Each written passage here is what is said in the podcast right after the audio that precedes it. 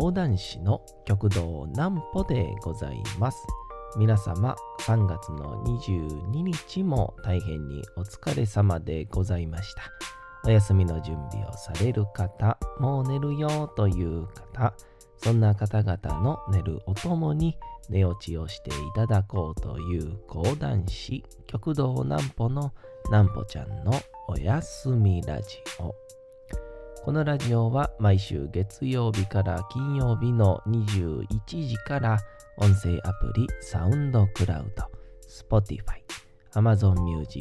Podcast にて配信をされております。そして皆様からのお便りもお待ちしております。お便りは極道南歩公式ホームページのおやすみラジオ特設ページから送ることができます。内容は何でも結構です。ねえねえ聞いてよなんぽちゃんから始まる皆様の日々の出来事や思っていることなどを送ってください。ご希望の方にはなんぽちゃんグッズプレゼントいたしますので住所お名前もお忘れなくと、えーいうことでございましてね、えー3月の22日、えー月曜日でまああの週初めにね言うことでもないんかなとは思ったりいたしますけども、えー極道南歩、えー風邪をひきました。あの完全に風邪ひきましたね。いやあのねこれなんでわざわざ風邪をひいたかっていうことをね、えー言うんかっていうともうこのね、何年もね、風邪ひいてなかったんですよ。まあ、ある、もう、この必殺技によって風邪をひいてなかったし、えーその腐敗神話が今回見事に崩れましたんでね、えーその経過報告だけを今日、あ後でしようかなと思います。その前に、こちらのコーナーから行きたいと思います。それでは、行きましょう。なんぽちゃんの明日は何の日？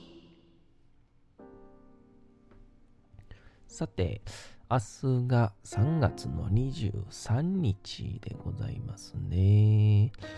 さあ、3月23日、何の日でございましょうか。丸の内線が全線開通ということでございまして、1962年の3月23日、帝都高速度交通英断。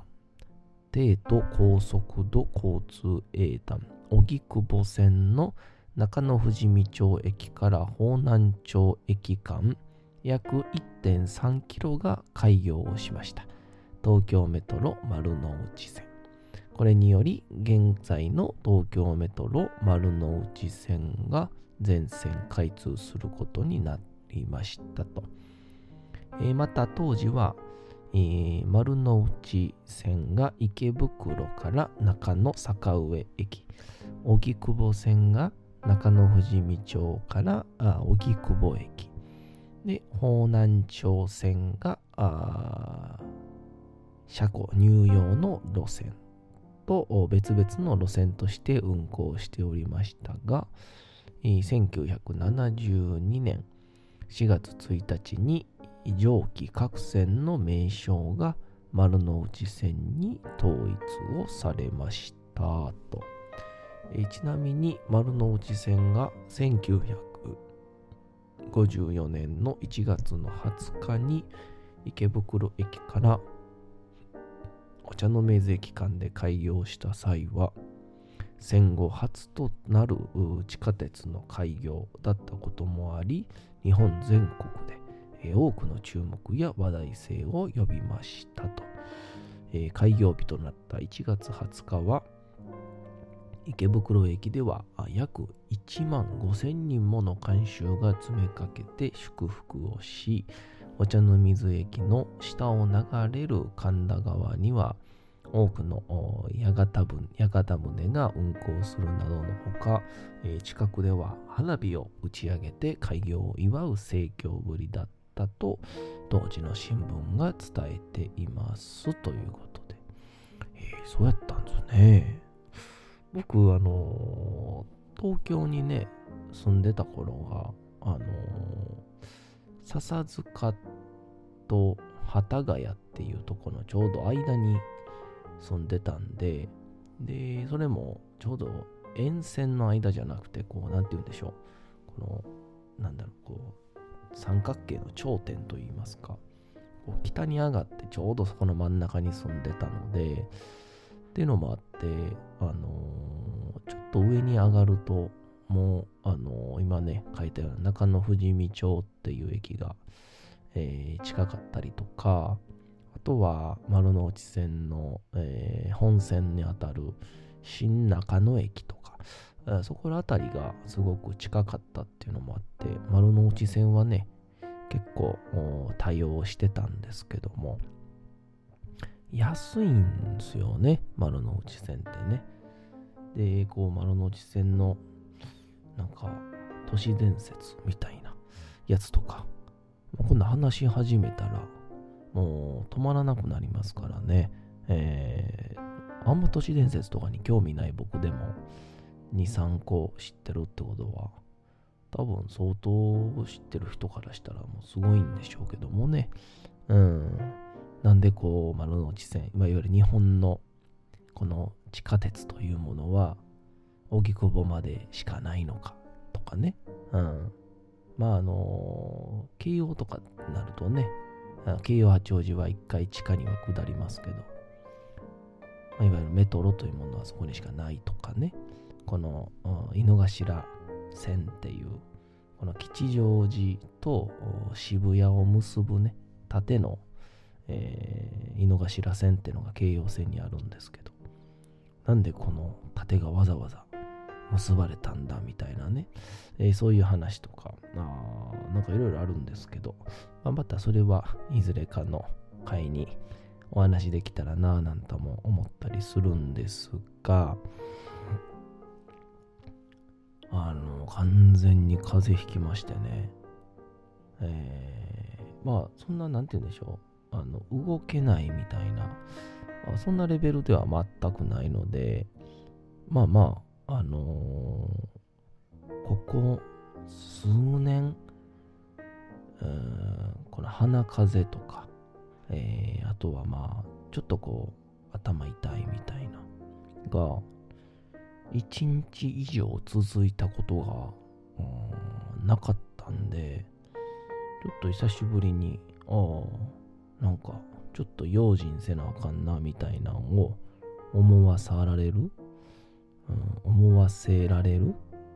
思わさられる？うん。ちょっと諦めますね。えー、思い知らされた。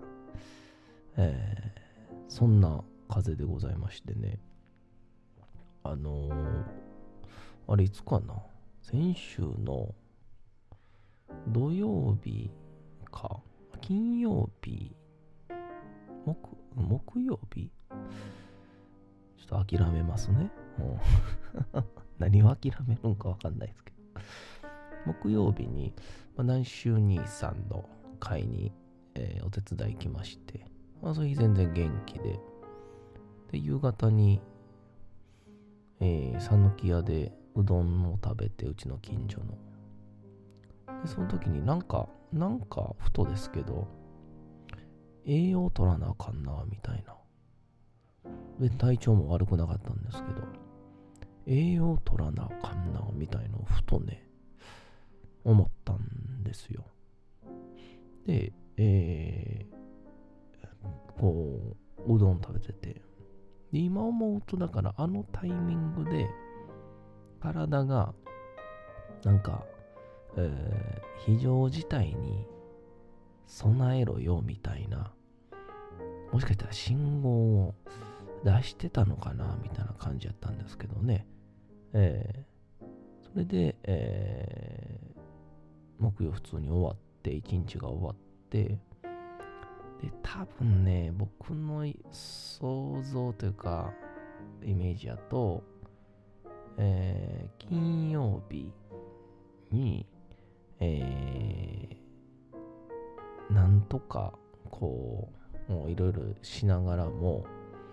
夜でしたかね、確かね。こういう雰囲気でちょっと体がまずいなっていう信号に気づかずに、夜、あの風呂に入って、まあ言ったらね、えー、髪の毛も乾かしますけど、えー、T シャツに、もうた布団の中に入るからもうええかっていう感じで、上を着ずに、あのね、確定申告の、えー、e-tax っていうね、いや、どんどん話が生々しくなりますけどね、e-tax っていうあの電子申請ですね。インターネットで確定申告の申請ができるっていうやつなんですけど、それをやってた時に、えー、5分ぐらいで終わると思ってたら、なんかあんまうまくいかなくて、で、ずるずるずるずると30分ぐらい経っちゃって、ああ、ちょっと寒いな、みたいな。うん。で、プラス、あのー、まあ、これ多分これうまくいかんから、もう今日は寝よう、みたいな感じになって、えー、その日は、えー、全部をもうやめるみたいな感じにしまして、えー、っていうのがあったんで、多分そこで体が冷え切ったんでしょうね。うん、それで完全に王手を決めたというか、えー、トライを決めたんでしょうね。えー、で、翌日土曜昼に体がピリピリし始めて、で、まあ、あの、一応大前提で言っておくと、あの、コロナにおける症状はね、一個もないんですよ。うん。まあ、呼吸器系も大丈夫やし、味覚も大丈夫ですから、え全然何の問題もないんですけど、で、あのー、その夜に、僕ね、あの、基本こういうちょっと症状が出たら、あの、基本的に一発で治せるね、えー、方法をね、知ってるんですよ。これ何かっていうと、あのお湯にですね、えー、ニンニク、もうほんまね、あの、市販で売ってるニンニクチューブの半分ぐらい、結構な量ですよ。半分と、えー、生姜のチューブのやつを半分と、あとはまあ蜂蜜とか、スポーツドリンクとかをちょっと混ぜて、こうお湯でね、溶かした、まああの、まあ一言で言うなら、激まずドリンクがあるんですけど、それをね、一気にね、こう、開けちゃうんですよ。飲み干すんですよ。ガッと。で、そのまんま、あのー、雪山で野宿するんかっていうぐらいのジャンパーとか防寒着を着まして、で、えー、靴下も、普通寝るときってね、靴下ら履いたら良くないみたいなんですけど、でも、靴下ももう20ぐらいに履いて、で、えー、布団の中に入って寝るっていう。そしたらこうどんどんどんどんこうね、人間って体の菌を倒すために体の熱を出すんですけど、それをあえて自分から誘発して、で、熱をもう最高潮まで上げてしまって、菌を倒すっていう。からね、夜中ね、3時か4時ぐらいにですね、あのー、経験したこともない、フラフラな状態になるんですよ、一回。でも、そこからもう一回、あの、中のシャツとかだけね、取り替えて、朝を迎えると、この、出てた鼻水みたいなのが、その晩は黄色かったりとか、ああこれ引き始めの鼻水やなっていうのが、風のね、こう終わりの鼻水。もうあの透明で、とにかくジャバジャバ出てくるみたいな。とりあえず菌をとにかく追い出すだけの、そういう鼻水にね、変わってて、治ってるっていう、こういうやり方がね、ちょっとね、昔から僕はやってたんですけど、それをですね、今回やった原因究明をしないといけないんですけど、体がね、熱くならなかったんですよね。えー、これ何が原因かわからないんですけど、体がね、カーッと熱くならなくて、汗をかかなくて、っていうので、いや、ふとね、本当にふと気づきました。年齢重ねてるなっていう。うん。あのー、まあ、そのさっき言った配信話っていうのが、あのー、僕、えー、あれいつからかな、えー、3年前か、4年前か。ん ?4 年前ですかね。4年前の9月から、ああれ5年前か。5年前の9月から僕ね、ヤクルト400をね、飲んでるんですよ。もうね、あの、急にヤクルトの CM 宣伝かって思われてもしゃあないんですけど、あの、ビフィズスキンのね、400の凄さみたいな、あの、都市伝説ライブっていうのが、あの、東京の吉本の時にいた時にあって、その時に、あの、ある芸人の先輩が、あの舞台上で言うてたそのヤクルト400これ200っていうのは市販で売ってるヤクルトなんですけど400っていうのはこのプライあのヤクルトレディーさんからしか買えないっていうヤクルトでしてでこの400っていうのはあの200っていうのはビフィズス菌が200億個っていう意味なんですよ。400は400億個なんですけどじゃあただじゃあ200を日本こう、連続で飲めばええかっていうと、そうじゃなくて、400っていうのは、え実際問題、この効能がやっぱ全然違うんですと。でも、うん、これを、ヤクルトレリーから、まあ、ある意味理解をしてもらった人から買ってもらえばいいっていうことで400を、えー、売ってるらしいんですけどね。ほんとそれ飲んでから、あのまあ、多分腸内環境が良くなったりとかっていう流れなのか、もう、一回もね、風邪ひいたことなかったんですけど、でも、多分きっとここに来て、えー、よく言うじゃないですか。年齢重ねれば重ねるほど、平均の体温みたいな、ちょっと落ちるみたいな。うん、まあ多分ね、体がね、多分20代前半ぐらいまでは、まだ成長しようとしてますから、体温が高かったんでしょうけど、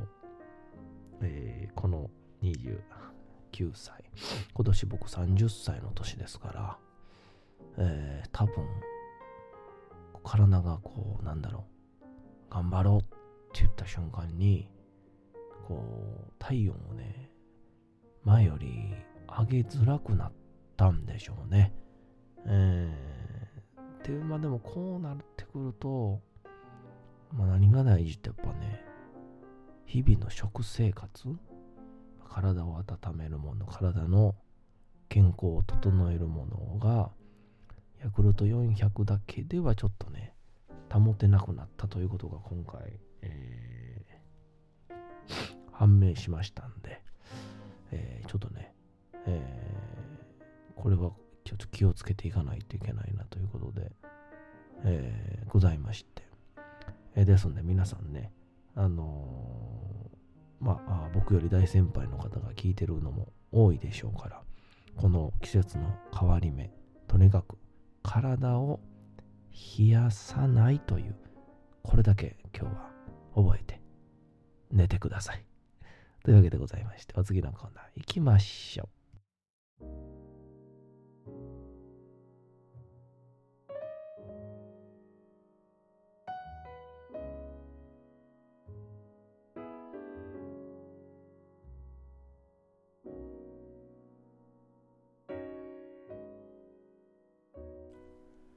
さて、時刻はうとうと朗読会の時間となりました。皆様、小さい頃眠れなかった時に、お父さん、お母さん、おじいちゃん、おばあちゃん、お世話になっている方に本を読んでもらった思い出はないでしょうか。なかなか眠れないという方のお力に寝落ちをしていただければと、毎日美しい日本語の響きで綴られた様々な物語、小説をお届けしております。えーさて、えー本日お読みいたしますのは、えー連日ちょっと僕もハマっております、ショートショートからですね、ある掛け事という内容でございます。えーまあ、あの、ショートショート、短く読めるやつなんでございますから、えーまた明日になってもね、えー皆さんまた読んでいただけたら面白いと思いますんで、それでは本日もお楽しみください。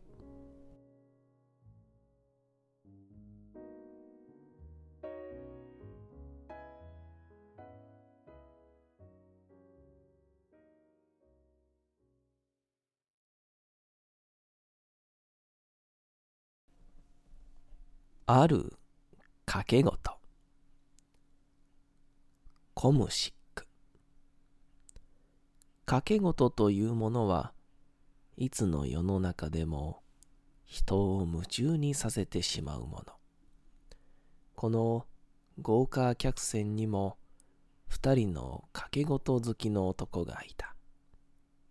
一人は大金持ちであり、一人は身分の高い伯爵。彼らはお互いに無類の掛け事好きであることから意気投合。しかし、二人の友情も長くは続かなかった。それは二人で酒を飲み乾かしていた時のこと。しかし、あなたより私の方が賭けに強いでしょうな。と、大金持ちが初めに言った。何をおっしゃいます？私の方が強いに決まっている。言い返す伯爵。いやいや、お城でのんべんくらりと生きてきたようなお人には、真の勝負の心というものはわかりますまい。そこへ行くと、私は商売において常に駆け引きをしてきた人間です。強いに決まっている。と小馬鹿にした態度をとる大金持ち。人にこびたり、へつらったり。まあ、人にプライドを切り売りするような人間に何を言われても腹は立ちませんが、そこまでおっしゃるなら、勝負をしましょう。と、伯爵。そこで、と、大金持ちは提案をする。勝負をしましょう。私としては、まさに人生をかけたものにしたいと思いますが、同感だ。伯爵もうなずき同意をする。では、と、大金持ちは少しもったいぶって言葉を続けた。私は全財産をかけましょう。あなたは爵位をかけてください。まさか、伯爵ともあろう身分の方が、あれほど勝負をすると言っておいて、今さま降りるということはないでしょうな。受けてたと。伯爵は怒鳴るように言った。では、失礼する。伯爵はこう言うと、自分の部屋へと帰っていった。それを見て、大金持ちはにやりと笑った。次の日、二人の周りには何百人もの見物客がいた。この船にいる者のほとんどである。彼らはこの大きな掛け事を見るべく集まってきたのであった。それはいざとなって伯爵が逃げ出さないようにと大金持ちが噂を流したためだ。掛け事の方法はシンプルかつ深遠な超反博打。では、始めましょう。と、大金持ちはサイコロを取り出した。サイコロと壺を調べますか？大金持ちは伯爵に聞いた。結構だ。伯爵がこう答えると、大金持ちは内心北総園だ。が、顔には出さず、壺に入れてサイコロを振る。半か、超か。大金持ちは聞いた。あなたが先に言いなさい。伯爵は余裕のある声で大金持ちに言う。では私は、半。大金持ちは答えた。結果は大金持ちの勝ち。しかしそれは、実は当たり前であった。実は壺に仕掛けがしてあったのだ。あなたの負けです、伯爵。大金持ちは神妙な顔をしていった。仕方ありません。賭けは神聖なものです。爵位はあなたに送りましょう。こう言うと、伯爵は大金持ちに爵位を譲り、船を降りていった。そして、その行方は、用として知れなかった。一方の大金持ちは思った。してやったりと。バカな伯爵から爵位を取り上げることができたと。これで今までの成金として扱われてきた自分の扱いも変わると。しかし、彼は知らなかった。伯爵がその爵位を担保に、莫大な額の借金をしていたこと。そう、ちょうど、大金持ちの全財産ほどの。